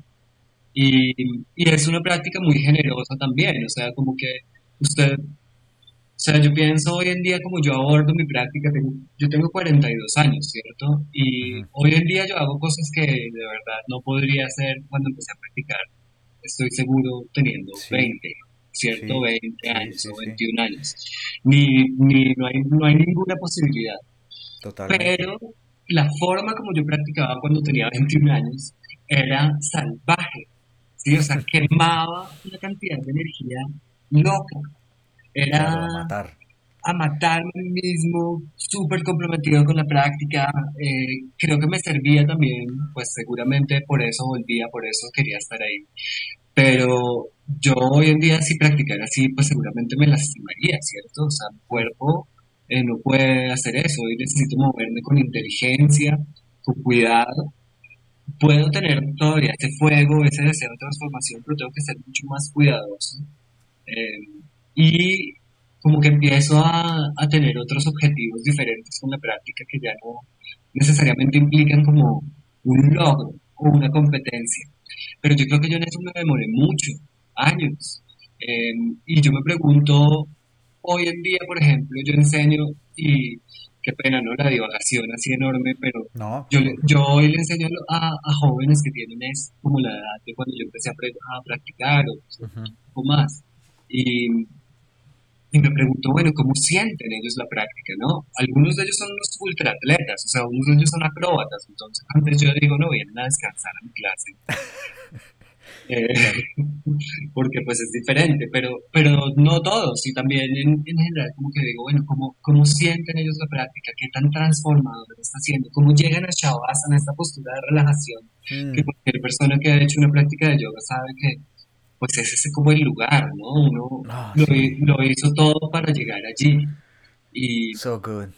Es, es ese momento como de, de dicha, eh, de, sí, es, estoy yo, este es mi cuerpo y mi cuerpo está a una nota. Hoy, en este momento, mañana me muero. ¿no? También es, la, es el cadáver, o sea, es la postura del cadáver. Eh, y, y como que pienso en eso, eh, que, que esa, llegar a ese, a ese Shavasana, como lo siente una persona joven hoy en día, a como yo lo siento es muy diferente. ¿sí? Mi experiencia es otra, por claro. como yo me muevo en la práctica, por la relación que yo tengo con la práctica. Incluso cuando yo estoy haciendo clases con, con otras personas, que obviamente lo hago con regularidad porque es porque no es tan fácil, pues porque cuando uno practica por sí mismo es chévere, pero uno se vuelve complaciente, ¿no? Uno no mm. tiende a ir a esos lugares que, que, lo hacen tan incómodo. Yo a veces lo hago más por los estudiantes que por mí mismo. Eh, claro. sí, exacto. Entonces, pero igual pienso eso, como la práctica es tan generosa que, que, le permite a usted irse adaptando a su momento y a su nivel de la vida. Yo creo que por eso uno lo puede acompañar como durante toda la vida, eh, en una relación que a veces puede que se enfría un poco y entonces hay gente que deja de practicar el yoga por un mes o por dos meses o por un año y de repente regresa un poco más tranquilo y establece una nueva relación y, también le sirve. Yo a veces pienso que es subversivo, o sea, como que la, la vida que nos han organizado en las ciudades no está pensado para el movimiento, ¿cierto? Y como que el movimiento es realmente como nos exploramos a nosotros mismos, es como conocemos el mundo que está fuera de nosotros y como nos conocemos a nosotros mismos. Entonces, si no nos podemos mover y pues obvio yo entiendo que la pandemia es un problema grave y tal, pero entonces uno más encerrado, más sentado todo el día, más metido en una pantalla, eh, y cuando no es la pantalla del computador es la del televisor y cuando no es la de, el celular y pantallas. Como que si usted tiene una hora en la que no, lo único que hizo fue moverse. ¿Sí? ¿Por qué? Por moverse. No, es que me volvió más elástico. No, por existir y moverme, porque es que eso ya es un acto que en mi opinión es revolucionario, muy descarado, ¿cierto? Pero hablando así desde el privilegio. No, pero totalmente. No, totalmente, porque es que de verdad hay gente que no tiene aquí, por, por decir, el, la, la, persona clásica madre soltera aquí en el sur de la Florida que tiene dos, tres hijos y tiene que tener dos o tres trabajos, no tiene 15 minutos para, eh, para sí misma ni para tener la conciencia de su cuerpo. Entonces, eh, o sea, también le da a uno perspectiva, ¿no? Acerca del, de, que, de, de poder hacerlo. No sé si no sé qué tanto entra la voluntad ahí. Si esa persona quiere eh, practicar yoga, pero tiene tres trabajos y, no puede ni casi que dormir. No sé qué tanto entra la voluntad ahí. ¿Usted qué piensa? No, yo creo que, es, eso es, o sea, un problema de la desigualdad en el mundo es que es, demasiado fuerte. Yo, yo, estoy completamente de acuerdo. Em, o sea, yo, yo entiendo los, los límites de la voluntad. O sea, como si usted tiene tres hijos y tiene tres trabajos y es una madre soltera y como que 15 minutos para usted misma y moverse, o sea, esa persona tiene tres trabajos seguro en el servicio de los demás. O sea, esa persona karmáticamente pues está haciendo yoga. Ya se movió hace rato y, ya está conectada con los demás y está entregada a las olas de la gracia y pase lo que pase, ella cree que va a seguir adelante y que va a sobrevivir. Ojalá yo tuviera esa fe, ¿sí me entienden? Eso es lo único que yo puedo decir. Em, yo estoy de acuerdo, es una, la práctica de yoga es una práctica muy del privilegio, es muy blanca en ese sentido. Eh, de hecho, la diversidad en, la práctica de yoga ha sido un tema, eh, mm. porque, porque cómo es posible que una práctica que es de la India, miremos cuántas portadas de Yoga Journal son diversas, ¿cierto? Y no son una mujer blanca eh, que pesa 40 kilos o, un hombre blanco que pesa 50 kilos. Y, y eso obviamente está mal y ha cambiado y ha ido mejorando y también es que en serio el yoga es muy antiguo. Entonces lo que pasa hoy, 20 años después, ni siquiera lo entendemos. A, sí, ver una revista de hace 20 años es muy raro. ¿sí? En serio, la cultura ha cambiado mucho. Eh, pero el yoga sí es muy privilegiado, es verdad. Se, se, trata de extender. Hmm. Em, el yoga postural del que, del que nosotros hablamos. Y de hecho, em, de hecho hay muchos ensayos. Eh, hay un, libro muy famoso como sobre el, sobre el yoga y sociedad, ¿no? Que, que salió en el 2016, que decía, em, tal vez hasta que cada estudio de yoga no sea también un sub-kitchen en Estados Unidos, ah, esto no tendría tanto sentido, ¿cierto? No podríamos aquí estar hablando de las cosas que estamos hablando. Claro. Con, con tanta, con tanta tranquilidad, pues. Pues así como devastador. Sí, yo, yo no sé si, si yo estoy, digamos, completamente de acuerdo con eso. O sea, yo creo que... Es, es, eh, es, decir, es, extremista, claro.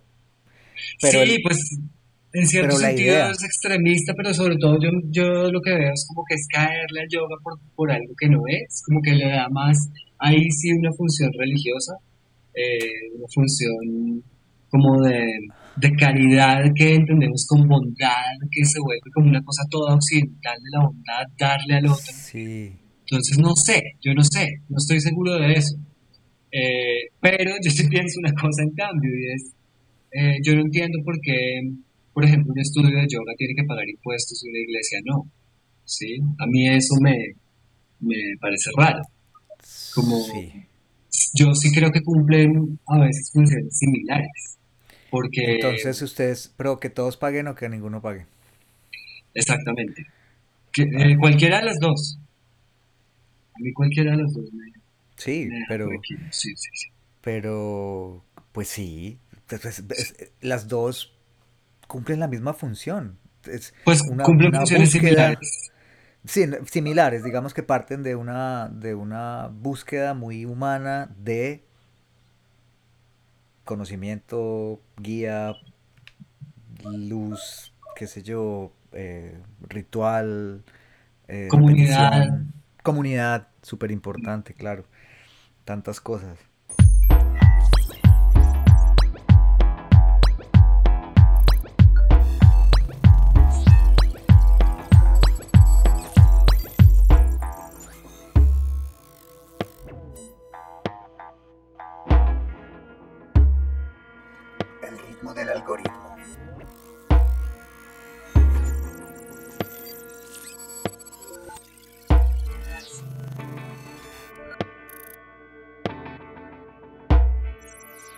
En el yoga, a, lo largo de, los años, me he encontrado con arquetipos muy hermosos que, yo diría que casi que todos los días pienso en alguno de ellos, especialmente en Ganesha, en Hanuman. Bueno, digamos que eh, lo dejo por ahí, pero me gustaría de pronto que cerráramos con esta parte de la del como de la práctica del yoga como de la filosofía que, viene del hinduismo que le aporta a una práctica occidental eh, de, gente que vive en ciudades y que pues realmente casi todos vienen de un background católico cristiano que le aporta estas figuras que vienen de la, del hinduismo que sí, son arquetípicas, pero ¿qué, tienen que ver ahí? Bien, pues yo le, respondo de nuevo desde mi experiencia como practicante. Hmm. Em, yo al principio para mí no aportaba nada, yo, yo tenía muchos problemas entendiendo esta conexión con la India, ¿no? Como, como esa tenue conexión con la India. Y cuando yo iba a los estudios de yoga y veía por allá como esa iconografía y veía a esos dioses, con, dioses y diosas con cuatro manos, mm. em, como que me costaba trabajo conectar. Yo siempre fui muy escéptico en ese sentido. Em, y en ese, en ese mismo sentido yo estoy conectado con esas historias yo me acerqué a esas historias de la misma manera a, la que uno se acerca a las historias de la mitología griega cuando uno es un niño, cuando uno es joven, ¿no? Claro. Eh, y, digamos también si uno lee un poco de una forma más eh, la Biblia, ¿no? Como son mm. estas historias fundacionales, míticas, y entonces eh, uno como yogi siempre en algún momento de, de, su camino se encontrará con el Bhagavad Gita, ¿no? Que es como este este fragmento de los Vedas donde, donde Arjuna eh, tiene un diálogo con Krishna. Y es como un texto filosófico muy famoso y ahí como que uno ya se eh, le pone una cara a este primer icono, ¿no? Krishna, ¿no? Que es el primero, por lo menos, que yo como niño conocí como exótico de la India, porque es que lo primero que uno oye de la India es Hare Krishna y Krishna, mm. ¿no? Y entonces como que llegué a ese Krishna eh, entonces ese fue como mi primer encuentro y yo lo, veía muy críticamente, ¿no? Desde Occidente, como, ah, pues esos personajes mitológicos. Em, y mis, tuve la fortuna de tener una profesora que contaba estas historias, ¿no? Como que le contaba a uno antes de la clase de práctica postural, ¿no? De nuevo, no, vamos, hoy vamos a hacer Hanumanasana, que es la postura, eh, que es como este split, ¿no? Esta mm. postura, que es la postura de Hanuman, que es este eh, dios em, con cabeza de mico, ¿no? Em, y entonces le contaba uno toda la historia de por qué Hanuman asana, por qué Hanuman pega el salto, y es un salto que le hace por servir al otro y por el amor.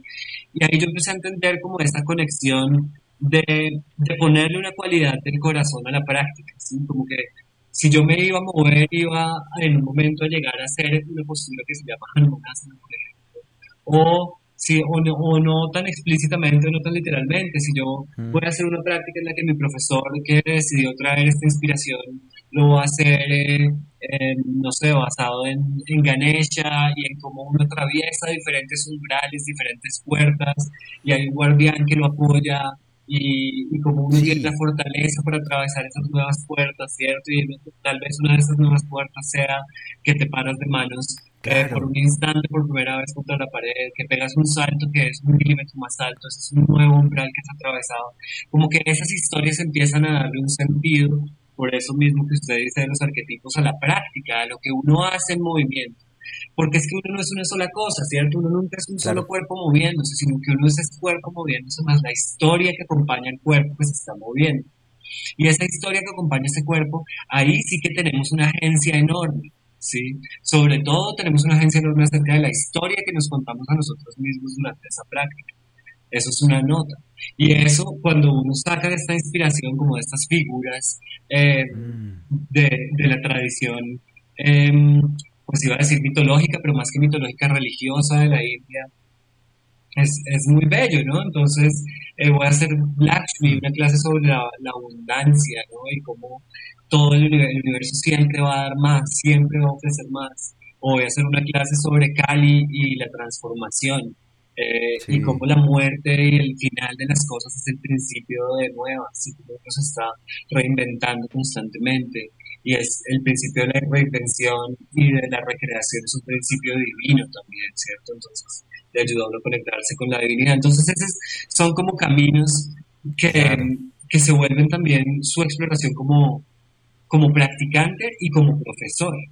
Pero yo enseñando como profesor también le digo, eso en últimas va a ser su color en el yoga. Es que no es gratuito en serio que exista el Go Yoga. Es que una persona decidió que Lakshmi y los y el panteón y el panteón de la India era el mejor camino para expresar la bondad y, y, la, y el gozo y la conciencia del universo pero una persona que dijo, no, es que yo cuando estoy con una cabra siento un gozo y una felicidad infinita y yo quiero transmitirle eso a las otras personas y en su extrañamente única manifestación que existe en este universo, eso le cuadró perfecto con el yoga. Eh, y pues yo por lo menos no lo juzgo, sí, veo como mil expresiones del yoga, juzgo mucho más ese asunto de los gurús y como Bikram y esas cosas horribles que han pasado eh, pero esto me parece que sí es, es parte de la expresión. Entonces yo diría que eso tradicional de la India es parte de la expresión. Eh, los más nacionalistas indios viven esencial al yoga. ¿sí? No, no, me venga con bobadas. Si usted le quita el yoga los nombres en sánscrito, ya no es yoga. Sí. Si usted le quita el om, ya no es yoga. Si usted, y ahí, yo no sé, yo creo que yoga es unión, es lo que crea comunidad, es lo que crea unión de uno mismo con todas las todo lo que lo habita a uno mismo, todo lo que crea esa manifestación o esa experiencia de conciencia en uno mismo, y eso como usted mismo lo contó en la práctica, uno entiende que es la comida que uno se comió, los hábitos que ha tenido, las personas con las, con las que ha estado, eh, todo lo que ha consumido se convierte en uno y se convierte en su conciencia. Entonces mm. yo creo que ese es el camino del yoga y que sin ningún chauvinismo, sin ningún... Eh, sí, ortodoxia, sin ninguna ortodoxia, eh, pues funciona, funciona. Es una práctica que funciona. Funciona, la verdad que funciona. Yo, pues, a mí me, me cambió completamente la, la, vida, pues empezar a hacer yoga eh, en muchos aspectos, pero sí, es increíble cómo se va transformando, ¿no? La manera en la que uno se relaciona con, con la práctica y la verdad me siento muy afortunado de, haber hecho parte de, de, su primer grupo de alumnos, su primera, cula. primera cula, total. E, eso era muy, era, fue un momento muy lindo y creo que de, de construcción colectiva e individual muy, muy especial, ¿no? Como muy particular. Cosas que no, no suceden en, en todo el momento cuando uno crea una comunidad así que cuyo interés es estar, como ser. Ya. Mm. Sí, yo no, yo, yo recuerdo mucho esos momentos como cuando yo empecé a enseñar y, y, decidí empezar a enseñar así como a mis amigos en un, sitio, pues en su sitio, ¿no? Que, que me lo ofreció y, y, pues que qué raro, ¿no? Como que trato todavía de ver quién es esa persona que hizo eso en ese momento y por eso le digo que yo a veces la voluntad no la entiendo en todo, no sé muy bien cómo es que uno, cómo es que uno se ha ido convirtiendo en la persona que se va convirtiendo. Muy loco. Eh, pienso que también era, o sea, yo lo que he sentido últimamente es que la práctica se va deshaciendo de él y se va deshaciendo de él. Y yo ahora como puedo, puedo practicar con mucha humildad también y puedo ojalá también enseñar con mucha humildad, espero. Pero, pero también... Y ser rockstar con mucha humildad. Y ser rockstar con mucha humildad, exacto. Pero, por ejemplo, cuando, cuando yo enseñaba al principio, pienso, ¿no? Tenía que, que sentar, y le pasa a la gente que enseña al principio cualquier cosa, pero yoga es muy loco, si usted está enseñando, es que, bueno, yo lo voy a enseñar a usted a conectarse con, su, con usted mismo y ser más consciente. Eh, y se sienta con esa cara delante de los demás y dice eso, ¿no? Y, y algo tiene que hacer para que los demás le crean. Claro, eh, claro, claro. Y ojalá la experiencia, sobre todo si lo va a hacer durante un tiempo repetido y la gente va a volver y usted quiere que eso sea regular, pues algo tiene que pasar, algo tiene que funcionar. Entonces, y, pasó. Y, pasó. claro, claro, por supuesto. Pero entonces pienso que también ahí hay una, lo que yo le decía, hay una, hay una dramaturgia, hay una, hay muchas cosas que son necesarias. O sea, yo me acuerdo de llevar las velas, sí. de de asumir ese rol, esa silla del profesor, ¿no? ese, ese rol del maestro que, que pues es también una responsabilidad enorme, es una responsabilidad ética gigante. Eh, mm. y, y, estar ahí y decir, bueno, gracias, gracias por su confianza y vamos ahí juntos a estirarnos. Usted ha nombrado muchos tipos de, eh, de yoga, ¿no? Como me, me, me, habló de Ashtanga, de Iyengar, de, bueno, la gente ha oído hablar seguramente de Bikram, así sea por, el documental, pues, pero eso es popular, hot yoga, eh, Nidra yoga, que eh, también es conocido, en las aplicaciones siempre hay un Nidra yoga para quedarse dormido. ¿Cuáles son, por qué hay distintos tipos de yoga, qué hace cada tipo de yoga y como cuál, cuál es el que le sirve a, a, la gente? Yo creo que todos, todos le sirven a la gente. Eh, yo creo que todos nos sirve a la gente, sí. Pues, em, a ver, es que tipos de yoga no hay, no hay, de yoga postural como el que yo le estoy hablando, el yoga que, mm. practicamos, no, no, hay muchas escuelas, hay muchas variaciones, pero todo hace como parte un poco del mismo sistema. Entonces, ahí lo que es clave saber es que hay, está Tirumalai Krishnamacharya, ¿cierto?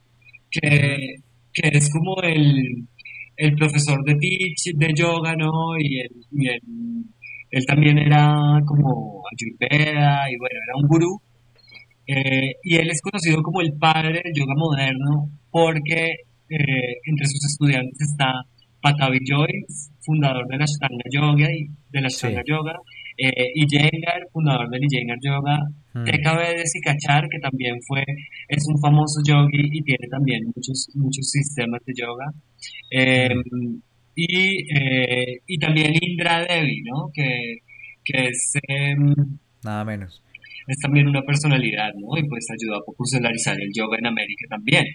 Entonces, como que de esta línea de Krishnamacharya salen muchas tradiciones diferentes, todas asociadas con el Hatha Yoga, con el yoga postural, ¿sí? el, yoga que tiene posturas. Entonces, hay, hay diferentes diferencias. Está el Ashtanga, eh, que lo creó este Patavi Joyce, que es uno, uno, de los familiares y uno de los estudiantes de, de Krishnamacharya es, es un sistema de varias secuencias que se repiten, que se hacen igualitas todos los días. Eh, tradicionalmente uno les va añadiendo unas posturas a medida que va dominando las posturas anteriores. El profesor le dice cuándo añadirlas. Se practica mm. todos los días de la semana, excepto em, en unos días de luna que se descansa.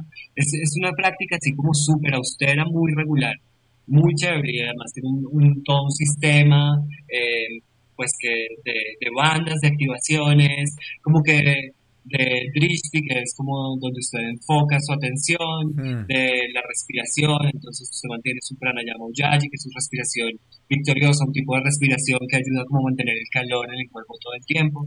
Todo este sistema integrado es muy bueno, entonces Ashtanga fue como uno de esos primeros sistemas que se popularizó en Occidente. Entonces es este sistema de Ashtanga Vinyasa, hay que mm. conectar con Ashtanga Yoga, que son las ocho ramas del yoga, que como yo le decía, son es, es como las ocho ramas de, de este camino del yoga que lo lleva a uno a la absorción. Son los llamas, que son como las disciplinas eh, que uno tiene eh, morales y éticas, los llamas y los de llamas. Luego el asana, que son las posturas, que es lo que uno hace en el yoga postural, luego el pranayama, que es el control de la respiración, luego eh, pratyahara, que es como la, la negación de los sentidos o el cerrar los sentidos y girarlos hacia adentro, que lo lleva uno a la dharana, que es la concentración, que en eso es muy como en las escuelas tradicionales de la meditación, que primero se entrena la concentración para luego llegar a dhyana, que es la absorción meditativa, exacto, y por último llegar al samadhi, que es la integración. Entonces esas son las ocho ramas del yoga. Ah, ok, ok. Okay, eh, en la clasificación clásica del, de Patanjali, o sea, esto viene de las Yoga Sutras de Patanjali, que es como uno de esos textos clásicos del yoga que todos los yogas, yogis pasan por ahí.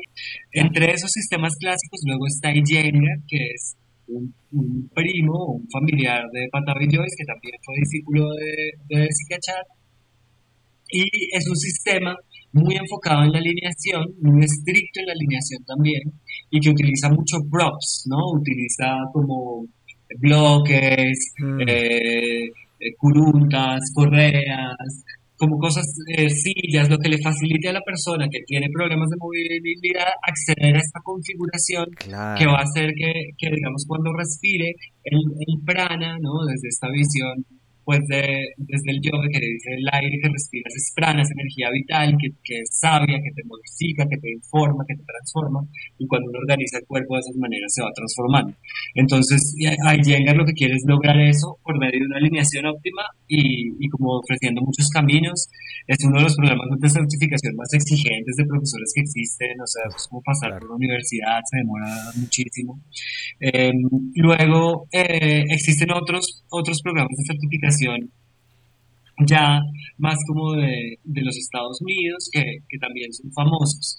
Entre esos está, em, yo diría, bueno, el primero que es muy, muy famoso es el Power Yoga, ¿no? Que, el que más se popularizó es el Power Yoga de Baron Batiste, súper disciplinados, eh, con prácticas fantásticas, ¿no? Entonces es, mm. es muy chévere. que el nombre lo obliga a uno a sí, Power Yoga. afinado.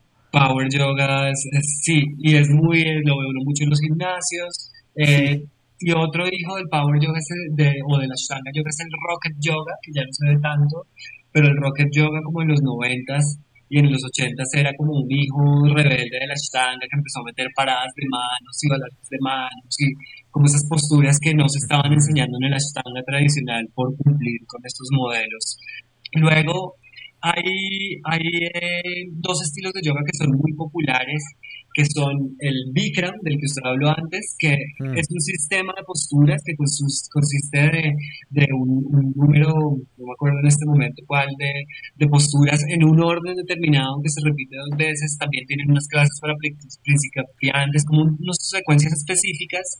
Todo esto, Bikram, eh, que es un profesor muy controversial, pues un tipo ahí como un estafador o tiene un, sistema de hacer mucho dinero con sus entrenamientos para profesores eh, y además está pero, acusado de acoso sexual. sí, más que, sí, no sé si más que evasor de impuestos creo, pero abusador sí, pero seguro. Es un abusador y un acosador seguro, exacto.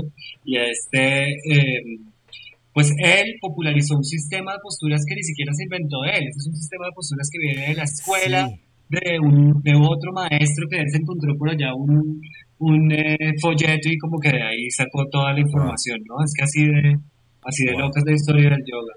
Entonces, pero es un sistema muy poderoso, la gente jura por él también. Eh, yo, yo he hecho clases de, de, de Bikram, es en, un salón caliente, a mí eso no me gusta, no es el tipo de práctica que me gusta porque me, como que me, me, engaña mucho la percepción eso de tener un salón caliente. Mm. Pero, o sea, me gusta el calor, pero más como natural. Y, pero me gusta la secuencia de posturas, de hecho a veces la he utilizado, tienen como cosas particulares que hacen que son bien interesantes, eh, exploran mucho con el equilibrio. El Kundalini Yoga eh, también ha ganado mucha popularidad, es un yoga que, que se inventa, o pues que es un gran popularizado, es un, es un maestro que se llama Yogi, Yogi Bahan, Yogi eh, y ellos es, un sistema de yoga que se enfoca mucho en la meditación, en la repetición, en el canto de mantras. Y, cánticos, sí. En el canto de mantras y como en, buscar, eh, como en realmente entrar en esos estados de conciencia diferentes por medio de la manipulación del cuerpo eh, y de la respiración y del canto. El cuerpo es, es un campo de acción mágico que uno no, ha explorado y, y, sobre todo como que el acercamiento que tuvimos a él fue muy precario. Eh, como que uno, eh, es que la cultura de verdad nuestra estaba en lo de usted viene con habilidad del cuerpo o no, usted viene con habilidad musical o no, usted viene, y eso es ridículo, ¿no? Como que todo, todo es cultivable y desarrollable, y eso es lo que empieza uno, o sea, yo he llevado, he parado de manos a millones de personas, ¿sí? No, bueno, no, mentira, soy un exagerado, he parado de manos a cientos de personas que nunca antes en su vida se habían parado de manos. Mm. Em, y, y, la razón por la que esas personas lo han podido hacer, y no soy, no soy yo que lo ha parado de manos, es como porque la instrucción de lo que tienen que usar y el, y el camino por el que van reconociendo la activación de eso que tienen que usar es lógico, ¿sí? está pensado, tiene una ciencia. Y ya, es tan simple como eso, esa es la magia, ¿no? Y en el momento en el que funciona, uno siente también como, ah, como un descanso, como, hey, soy igual a los demás. O sea, esto que le aplica a todos me funciona también a mí. Sí, sí, somos más parecidos, somos más parecidos a lo que creemos. Beautiful. Eso es verdad, eso es verdad, eso es muy chévere. Eh, bueno, y ahí me quedarían muchos estilos de yoga por fuera, ¿no? O sea, si usted quiere empezar a practicar yoga o se le atraviesa el yoga en la vida, eh, ahí, ahí se abre un camino y van llegando profesores, van llegando estilos, van llegando experiencias, información, videos, libros, y usted va haciendo un camino y eso configura su práctica. Eh, y esa práctica es una práctica basada en lo que sea de relacionarse con usted mismo, ¿no? Como un sistema de, de verse a sí mismo y encontrarse a sí mismo. Y eso es muy valioso. Entonces, si de verdad eso, eh, si usted está buscando eso en la vida, le va a pasar. Es inevitable. Es como que esta práctica es, es muy poderosa. Eh, y es muy espontánea. Yo creo que, que, sucede, que ha sucedido con mucha naturalidad lo de, lo de encontrarnos a nosotros mismos a través de este movimiento. Bueno, pues maravilloso. Creo que hemos pasado por mil como ramificaciones de la conversación. Em, muchas gracias, brother. Quiero agradecerle mucho su tiempo, eh, su, su, generosidad con todo este conocimiento. He sido eh, bañado y bendecido con esa misma generosidad desde siempre en muchos aspectos y especialmente en, este. Bueno, diría que en el de la música también, pero este es eh, también muy importante, muy, muy, se ha mantenido en mi vida. El, eh, usted fue el que me, me, me, presentó como todas este, las posibilidades que tenía este camino y, y, y, pues nosotros ni siquiera vivimos en el mismo país y sin embargo todo el tiempo estamos como checking, checking in, ¿no? Y viendo a ver en qué va el, la vuelta del otro y los dos hemos tenido como un proceso eh, muy, muy interesante y muy, muy fuerte, yo creo que muy consciente.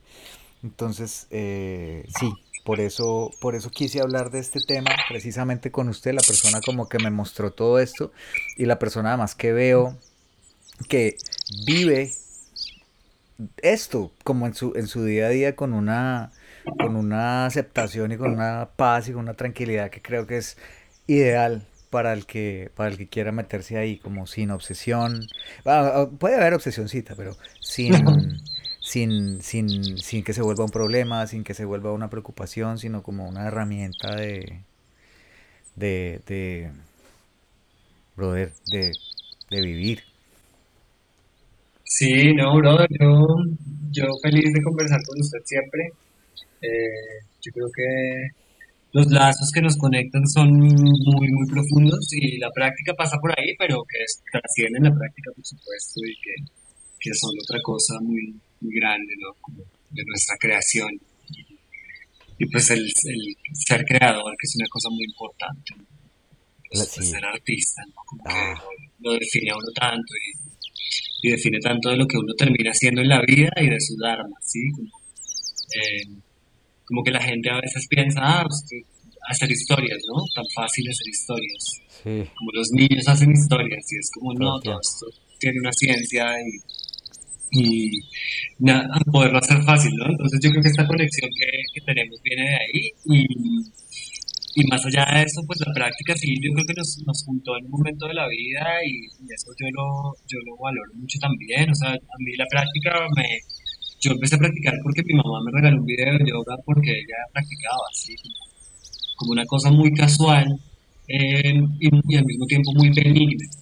Y yo creo que esa es la misma, es así como se debe compartir. Por eso yo decía como lo de, no, es que en los colegios deberían yo como que ni sé, ¿no? Como que creo que es una cosa de, este es el regalo, ¿lo quieres? Ya.